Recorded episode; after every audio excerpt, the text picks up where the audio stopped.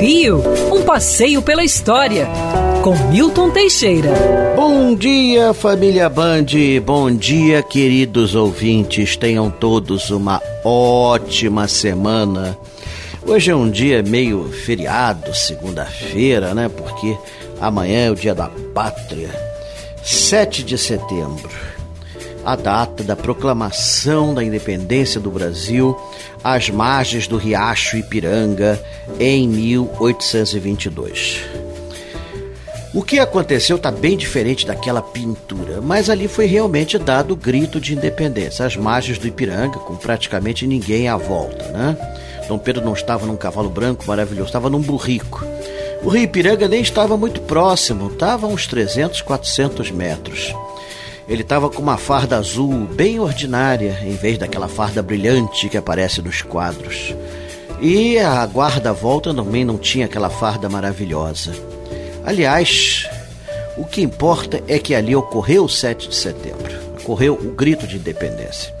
Dom Pedro estava voltando de São Paulo, teve uma doença gastrointestinal gravíssima. Segundo os amigos, ele tinha que apear do cavalo de meia e meia hora para obrar e quando estava obrando, vai ver que daí veio a expressão obra do governo, ele recebeu as cartas de Leopoldina, José Bonifácio e membros do Conselho de Estado recomendando a independência.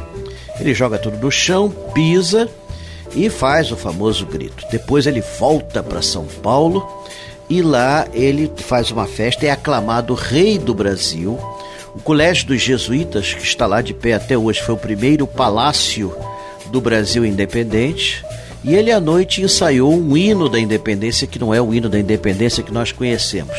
Era uma outra música, é, bem improvisada, mas é, composta para a ocasião.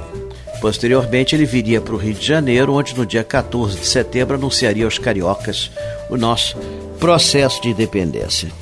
O interessante é que Dom Pedro não considerava o dia 7 de setembro importante, para ele, a independência do Brasil era 12 de outubro, quando ele foi aclamado pelo povo como imperador e defensor perpétuo do Brasil, e eu tô com ele.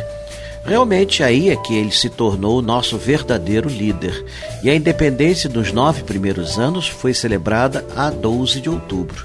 Só depois passou para o dia 7 de setembro. Apenas juntava todos os feriados, né? dia da criança, dia da padroeira Nossa Senhora Aparecida, dia da descoberta da América, dia da independência do Brasil e, por que não dizer, dia do aniversário de Dom Pedro, que nasceu a 12 de outubro de 1798.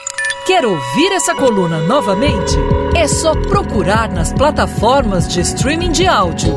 Conheça mais dos podcasts da Band News FM Rio.